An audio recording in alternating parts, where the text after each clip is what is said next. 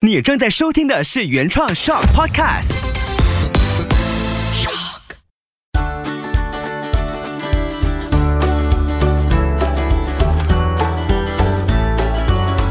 秋月的育儿天地。欢迎你收听秋月的育儿天地，我是秋月。这期内容呢，其实算是我在开始录制 podcast 之后，或者开始拍视频之后，就很想做的一件事。但是因为太多人在做了，我就在想，我要用什么角度切入会更好呢？会更是自己喜欢的方向？那就寻寻觅觅，也拖拉了很久。最后，因为这一本书，让我决定开始做这件事情。七月份呢，我们就计划爸妈。来翻书，其实也算是和爸爸妈妈一起交换书单的概念。因为我们在育儿路上，其实很常会想要做一些阅读的动作。因为读书的时候，我们可以平静；读书的时候，我们可以从里面找到一些可能的方向，或者是直接用上的答案，或者是工具。但每一本书呢，它其实给每个人留下的笔记都不同。就包括我自己，我看回我两年前看的书，其实我画的重点也可能会完。全不一样，因为我是那种喜欢一边看书一边贴很多不同颜色的 sticker 来做笔记，或者是我往后想到这一方面的时候，我想找回一些参考的资料，我就会翻一翻，甚至我有时候还会真的很用功的，有很多不同颜色的彩色笔。这一段话我很有感觉，我就把那段话呢完全上了我喜欢的颜色，所以我儿子看我读书，他们也有模有样的跟着学起来。我之前科比看书的时候呢，也真的会学妈妈怎么做笔记。好，这个是看书这件事怎样去影响小朋友。那我相信，呃，听着 podcast 的朋友一定是很喜欢有一些内容注入的，你才会点开我的 podcast 来听。那无论你是有孩子没有孩子都好，我相信今天第一本挑选来的书，它其实会蛮触动每一个人，每一个在任何的生命阶段努力的朋友。那爸妈来翻书呢？我现在还没有拿定主意，说会是每个月出现一次吗？还是会连续出现好几次？还是一年就这么一次？因为书真的太多了，我整个书柜的书我不可能都拿来说，那就一直在分享书，就也蛮无趣的，对吗？所以还是凭一些感觉，我觉得这个是很适合现阶段分享的。我感觉最浓厚的时候，我就把它先从书架上拿下来，坐在麦克风前跟你一起分享。那这本书其实我也是在听我很爱的一位主持人的 podcast 的时候呢。其实不是我先听到，是我的先生先听到。小马他早上听了之后，他就跟我说：“哎，曾宝仪最新的这期 podcast 说的这本书，你可不可以去找一找，看哪边有？”那刚好我下午就真的是要去书局。我就问了这个柜台的服务员，他马上二话不说带我去拿了这本书。我一看到架上有的时候，我非常的开心，很雀跃。一方面是想要满足先生，因为他很努力的工作，就想哎，这个就当做小礼物送给他。一方面也觉得这个是我很喜欢的主持人推荐的，但它里面应该是有蛮值得我们可以互相学习的点。那自己先看了，结果我拿回家之后呢，做的动作就是移交的这个动作。给了马先生，那我跟他说，呃，如果你还在忙工作，不如先让我看吧。后来那整个星期都是我爸站着这本书，上面现在贴的所有标签呢，都是我先做下的。那他也很喜欢，就是偶尔看一看的时候，看到，哎，哦，原来老婆对这一段有意思，哦，原来这一段，嗯，有触动到太太，但是他本身可能就觉得还好。所以这本书呢，在我们家的开始是非常的美好。那我现在呢，手上拿着的就是我今天很想跟所有爸爸妈妈分享的一本书。它不全然是育儿书，但是它里面的生命故事绝对很值得跟所有在育儿路上努力的大人分享。书名叫做《我可能错了》，森林智者的最后一堂人生课，是由先觉出版社出版的书。它是今年二零二三年二月才出版的书，非常的新。这个内容呢，读起来其实你会欲罢不能。如果你是很好奇，你是很喜欢看别人的故事来学习的，你就会真的 追了起来。我就是这样子追追追。所以呢，我今天挑了大概十到十二页，我已经做了标签的笔记，就是我觉得这十二页很值得跟爸爸妈妈分享的。你听了之后，如果你有感觉，我也欢迎你可以去找这本书来自己去翻阅，你会有不一样的体会。那如果说你听了我的分享，你觉得哎，原来这些点我这样子转换一下，跟所有的父母分享，你觉得是有帮助，有带来一些影响，或者有让你觉得嗯想要做些什么的，欢迎你可以先第一个动作告诉我，因为当我在做这些整理的时候，我一直在想到底透过我看了这本书，再跟你分享。会带来什么样的反应呢？我我不知道，因为我第一次这么做，而且这件事情也烙在我心中好几年了，所以今天也算是我鼓起勇气想要做这件事情。我不知道会做成怎么样，所以你对我来说很重要，我很期待听过这集或者听到现在的朋友，可以先主动的发个讯息。跟我打个招呼，告诉我你听了之后的感觉是什么？我需不需要再把这个环节延续下去？看看是每个月出现吗？还是一个月出现两次，甚至可以半年一次就好，或者明年再见？这个爸妈来翻书，你有适合的书单，你有触动到自己的，也欢迎可以跟我交换。这个环节如果真的可以长期的经营下去，它搞不好会变成一个可以面对面进行的活动，也说不定。爸妈来翻书读书会，哈，你就可以跟呃身旁有一起在收听秋叶的 podcast 的朋友一起来坐下来好好聊天。我觉得这是很美妙的一件事情。好，我又开始在很多的念头浮现了。说了这么多，来看书啦！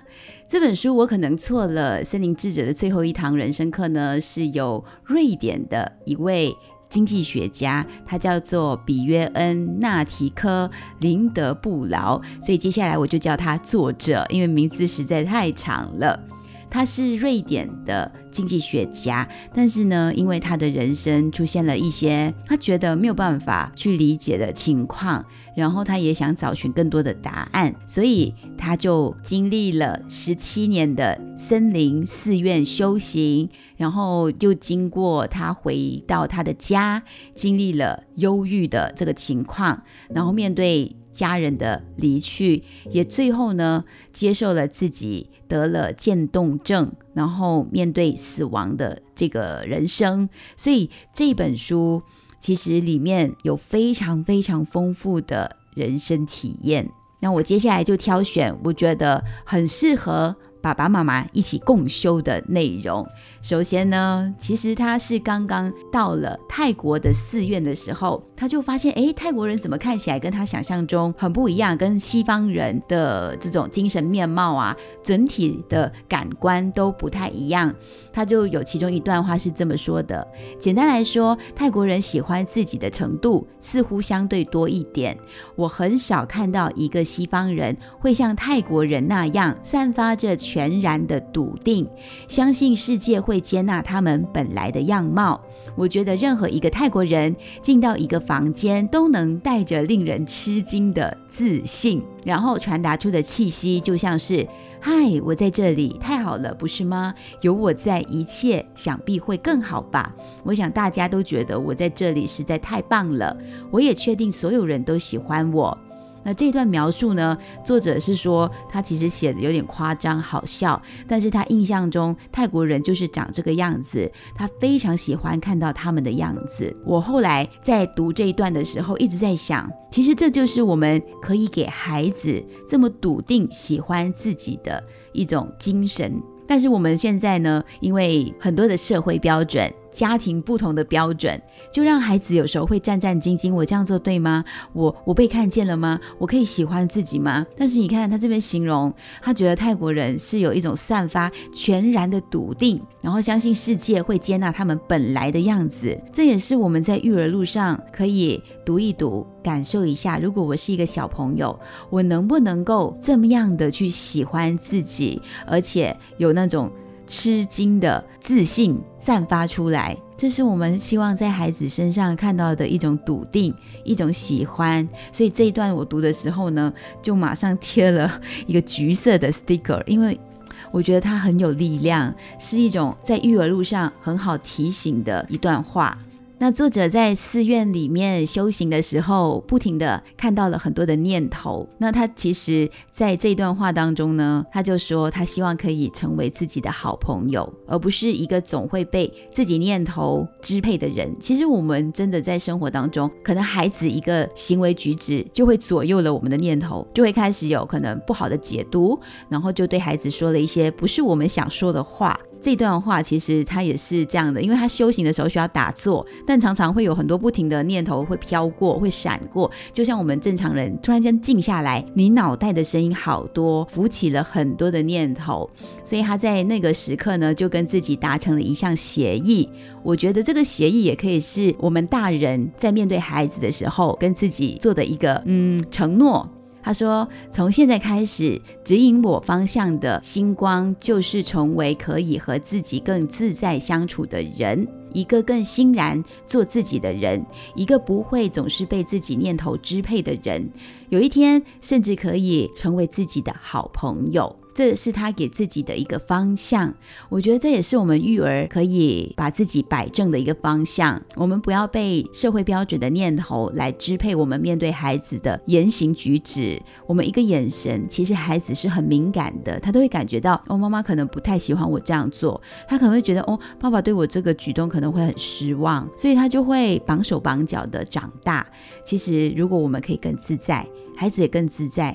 那个关系会更舒服，而且做人真的不用太难，因为生活本来就不容易了。我们可以轻松的跟自己做朋友，好朋友这个概念，我觉得非常的好。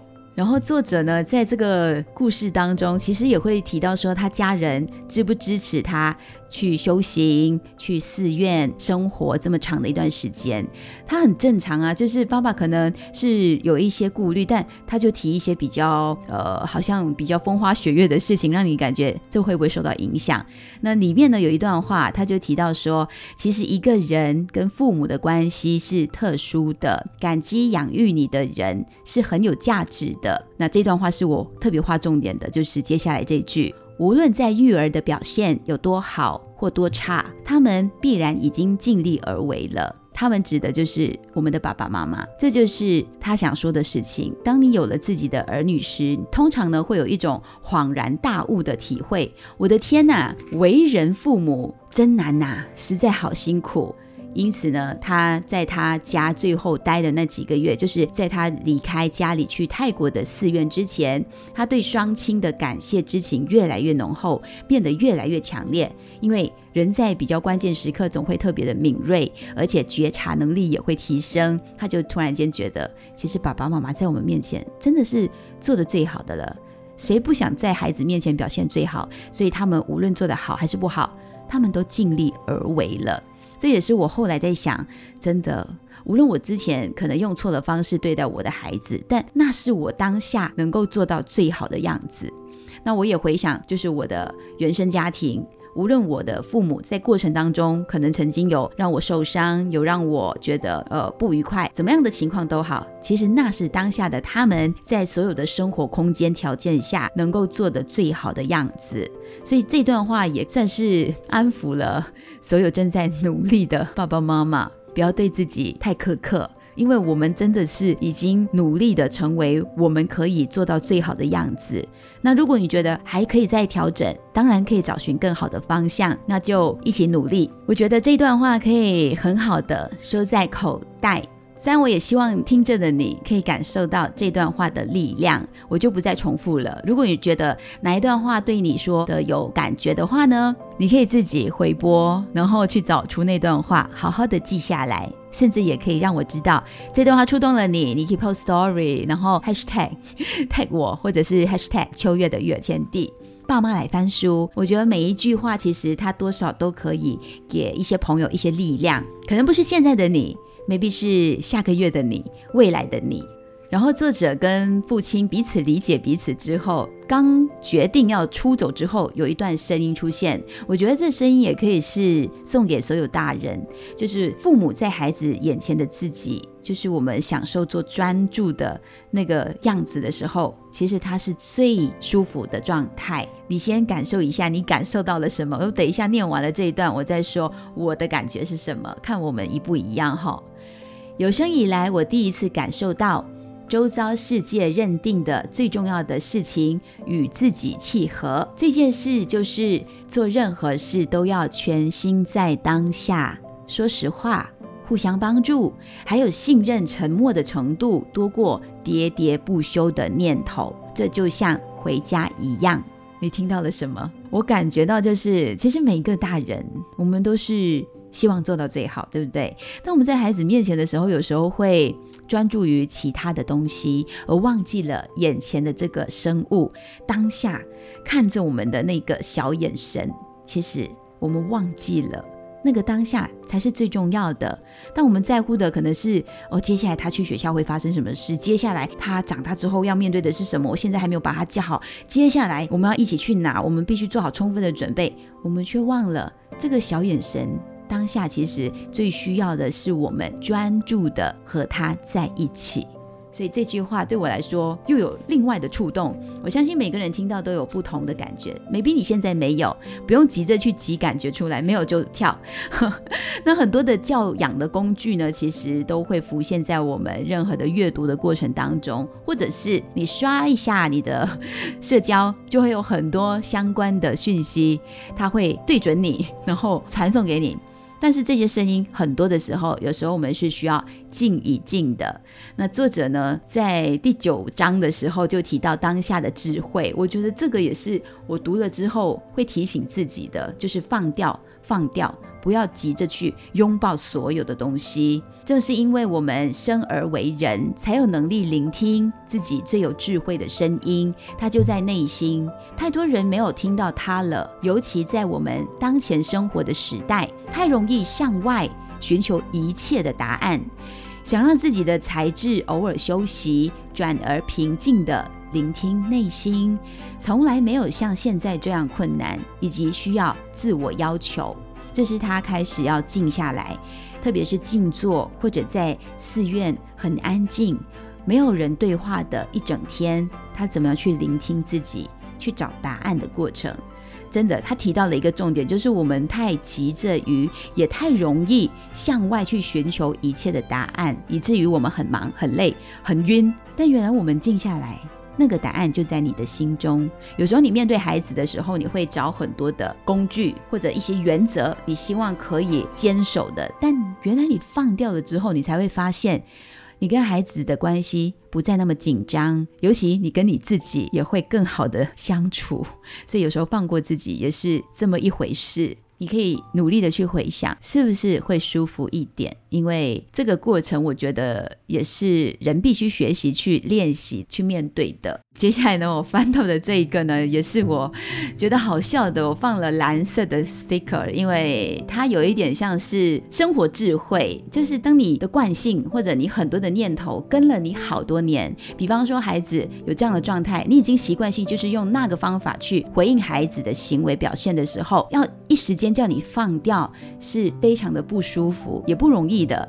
他这边就说了一个坠落山崖的一个小故事。有一个人哦，他从来对这种灵性领域的事情不感兴趣。那他也表明他没有什么宗教。那时间一分一秒的过去了，他已经快要掉下去五百公尺的山崖。一旦他松手，他就会从五百公尺的高处坠落。最后他开始恐慌，因为发觉自己撑不了多久，所以他就转而望向天空。他试着看着天空，他就说：“Hello。”上帝，你能听到我说话吗？我真的需要一点帮助。如果你真的存在，可不可以帮我？过了一会儿，一个低沉、带着威严的声音从上空传下来：“我就是上帝，我可以帮你，但你必须完全按照我的话去做。”这个快要掉下山崖的男生就说：“你说什么，我就做什么。”上帝就说了两个字：“松手。”这个男生他想了几秒，然后说。诶，上面还有其他人可以跟我谈谈吗？我看到这句话的时候，我笑出来。这是一个故事啊，但这个故事就对很多人来说非常具有提醒的意义，因为很多人陷入了某一种顽固的信念的时候呢，就是这种感觉。你不是不想放下这个念头。你知道应该放，但你就是暂时做不到。你觉得他是对的，但你就很希望还有没有别的选择？有没有其他人可以跟我说，或者其他的 option？这个放下的智慧也是爸爸妈妈需要练习的。我们从原生家庭呢学了很多的方法。我们不是学，但是就是它是我们成长的时候已经应对过的，所以你就觉得很习惯性的会这样对孩子。他可能不全然是有帮助到的，但就是你舒服，你已经习惯的，所以要你一时放掉，你也会可能有那个感觉。Hello，上面还有其他人可以跟我谈谈吗？因为你还不舒服，你还没有其他东西可以抓稳，所以要你松手是不太可能。所以这个呢，是我们可以练习看见的。一个方式就是你先意识到，哎，对我抓紧了很多东西，其实我只要松手，我可能就已经变得不一样了。其实这本书除了是作者的故事，它故事里头还会穿插很多的故事。那很多时候我们会觉得，哎，这样做就是对了，可是可能不是呢，我可能错了，也是这本书的一个精神核心的价值。其中有一个我很喜欢故事呢，就是有一位很有智慧的老人跟儿子。有一个农场，而且还有一匹马。那有一天呢，这匹马就跑掉了。那爱说闲话的那些邻居就说：“哎呦，你昨天还有一匹马，现在没有了啊！这个田怎么样呢？你要怎么种田呢？真是太不幸了。”这个智慧的老人就说：“嗯，怎么知道？就可能是，也可能不是，可能是不幸，可能也不会那么不幸，对不对？就这个意思。那谁知道过了几天？”跑走的那匹马，它自动从森林回来，还带回了另外两匹野马，所以一共有三匹马快乐的进入了。农场工作，那邻居又开始说了：“哎，昨天你连一匹马都没有，现在你竟然有三匹马，你真是太幸运了。”那有智慧的老人又很平静的说：“怎么知道呢？可能是，可能不是。”那过了一阵子呢，就发生其他的事情了。本来他的儿子可以帮助他嘛，对不对？后来儿子就受伤了，跌了很重，就从一匹马摔了下来，摔断了腿。那邻居就说：“哎呦，不好了，你唯一的儿子啊，唯一帮你干活的，他的腿断了，那怎么办呢？你耕作的时候再有没有没有办法帮你了？这真的是太不幸了。”老人家又说：“可能是，可能不是呢。”那又过了一阵子，大家就看这个皇家军队的旗帜开始飘扬起来，那个地区就爆发了战事。后来就要把所有适合年龄的这些男居民征召入伍。那老农夫的儿子就没有被选中，因为他的腿断了。可以留在村子里，所以这个爱说闲话的邻居又再度的出现。哦，想想啊，其他人都失去了自己的儿子，还有些可能永远就不会回来的。但是你的儿子保住了，你多么幸运呐！老人就说，可能是，可能不是。所以我们常常其实也是。活在这样的状态，我们如果太武断的说，这真的是很好，这不好，这小朋友太慢说话了，太慢站起来了，不好。那其实可能是，也可能不是呢。那人有可能会在知道的生活中发生的事情是好是坏，可是如果我们放松一点，这样的信念，我们不去控制它太强的话，它搞不好是一种智慧的象征。就像我们对未来知道的越少，客观的去相信或者去理解。那可能我们会获得更多。其实生命真的就像作者说的，一切都照我想的样子发展，是不太可能完全这样发生。相反的，至少我们可以练习说，我一生中担心的大部分事情从来都没有发生过。至于大多数确实发生的事，我永远都无法预料。如果抱着这样的心态，可能我们在教养孩子的路上也会走得更轻松、更享受。这本书其实很好读，是因为里面发生的事情虽然是在寺院或者是在作者的生活周遭，但你换一个场景，换一下里面的角色，其实它可能就是我家、你家、隔壁家会发生的事情。那当我们面对孩子的时候，常常会有我们自己的一套标准。可能它不是社会的标准，你也知道，我们应该给孩子一些适当的空间，让他维持原本的面貌。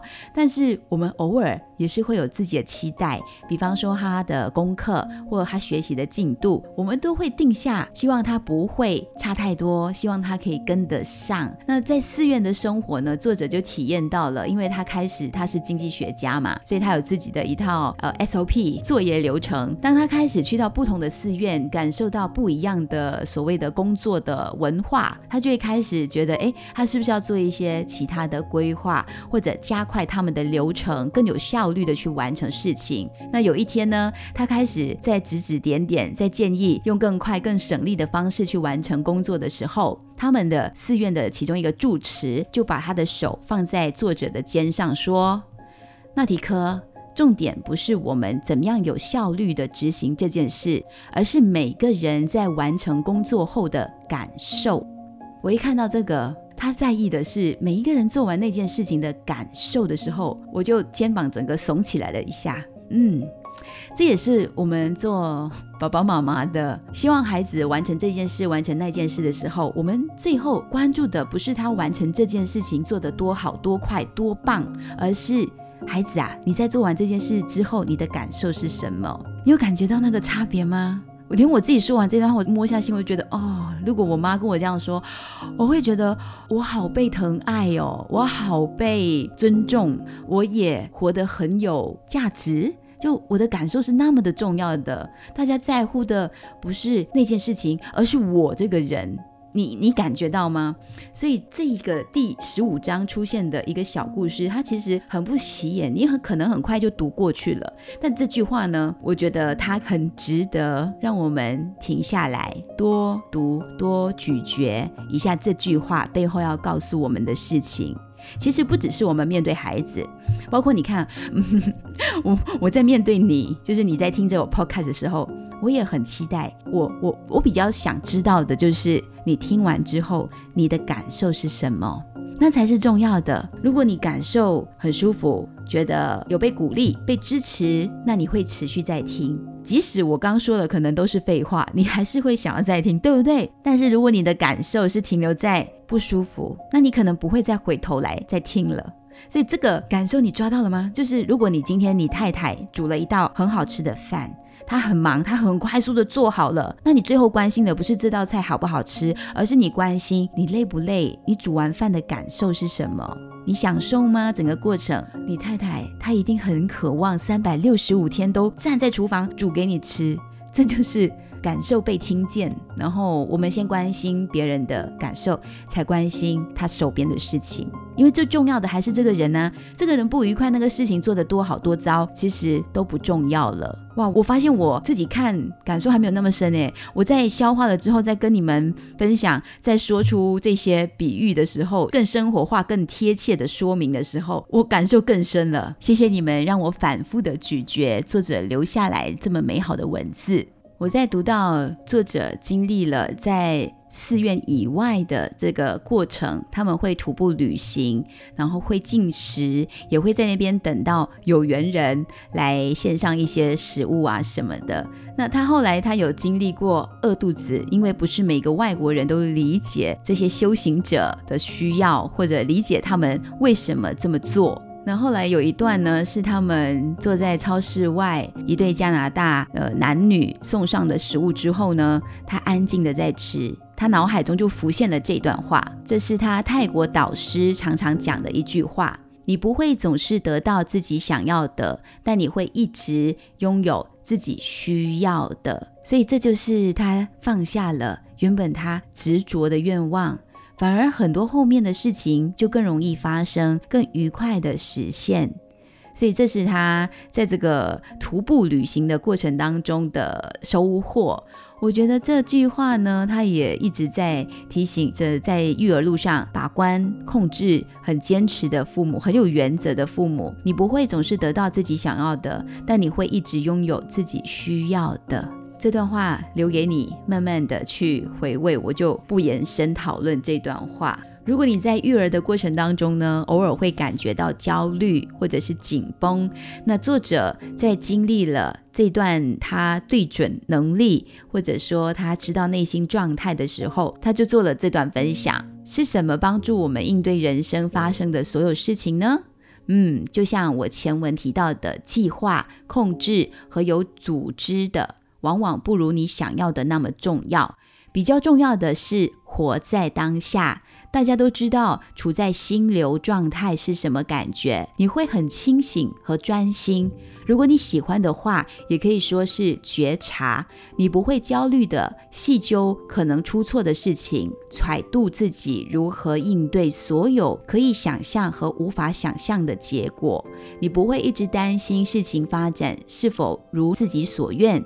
相反的，你的全心在当下，足以让自己以开放的态度应对。通常，这也自然成为比较明智的方式。嗯，这段话呢，其实我除了想到自己在育儿的过程，还有就是当我在摄影棚里面主持的时候的状态。如果我太跟随剧本，我太去在乎每一个人一定要说什么，或者我太去追究那个问题问的方法对不对，那我可能就会错过了更美好的事情发生。可能你看到的那个那个主持人，他就是非常紧绷的。那如果我放下了这些，我反而跟着自己的清醒跟专心，还有共处的当下，那我会做的非常的好。我真的有好几段是我感觉到那股 flow，你就会整个人是。很投入、很享受、充满喜悦、很愉快的状态去应对所有的情况，这也是在育儿过程当中一样的。如果我们太抓紧孩子应该这么样，孩子不应该那么样，整个过程当中我们就是那个想要掌控的导演，但是他演不好，我们就会生气。它同样的道理来的，所以这也是需要放下，或者说打开的、放开的去教养孩子，你会觉得更加的得心应手，因为你会很舒服，你享受在那个过程一进一退、一拉一放那种过程是很舒服的。那最后这段呢，是也是一个小故事。最后这个故事其实是我自己特别特别特别感动的，因为有时候会有人说：“哎，你写这些育儿文啊，或者你做这些有的没的，其实你可以帮到多少？每个家庭都有自己的状况，或者每个人都有自己的问题，那这些事情到底会有什么作用呢？”我后来读到作者在最后几个篇章的时候写的一段小故事，是一个关于沿着海滩散步的小女孩。在一夜风雨过后的早上，海滩有许多被海浪冲上岸的海星。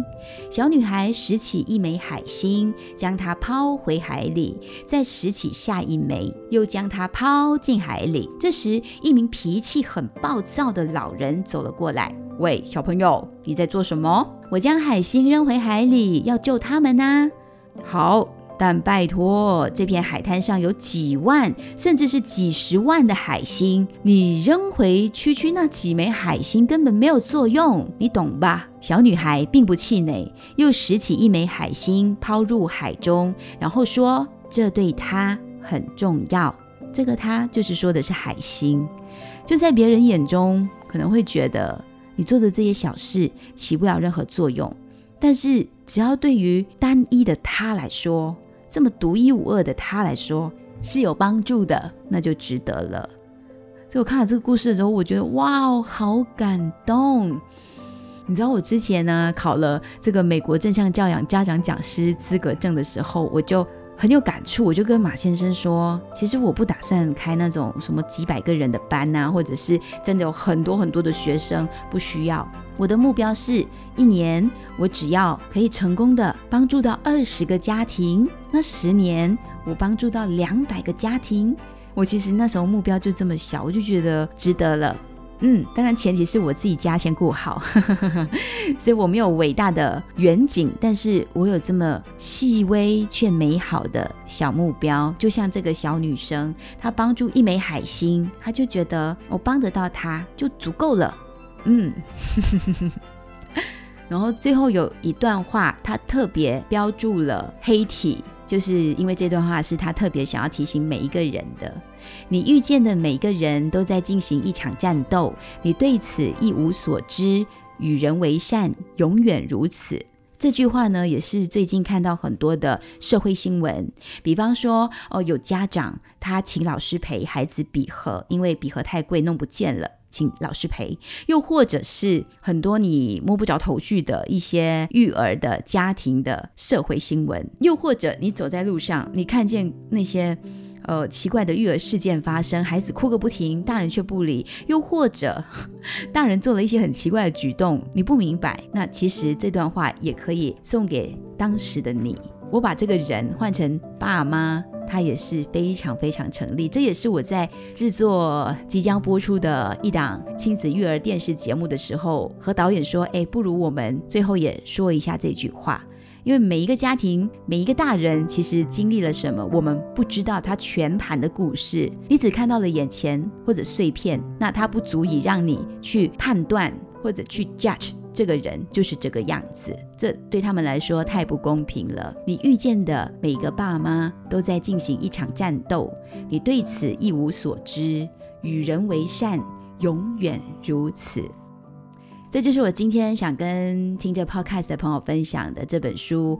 我可能错了，森林智者的最后一堂人生课，它却是我们第一堂分享的书。哎，还喜欢吗？可以吗？这样子分享，我自己分享的非常的愉快。我也希望你可以从中感受到一些什么。喜欢的话，记得跟我分享，也跟你身旁的朋友分享，甚至把这一集 Podcast 分享出去。有些爸妈特别忙，没有办法静下心来看书，那或许听我这样说一说，你可以从中感受到一些什么。我们也可以用不同的方式来支持这位已经不在世上的这位作者。我觉得他留下的这本书，对很多人来说都是一份很棒的礼物，送给听着秋月的育儿天地的爸爸妈妈，甚至是单身的朋友。希望你们会喜欢这一集的内容。爸妈来翻书，下一本书什么时候翻呢？由你们来告诉我好吗？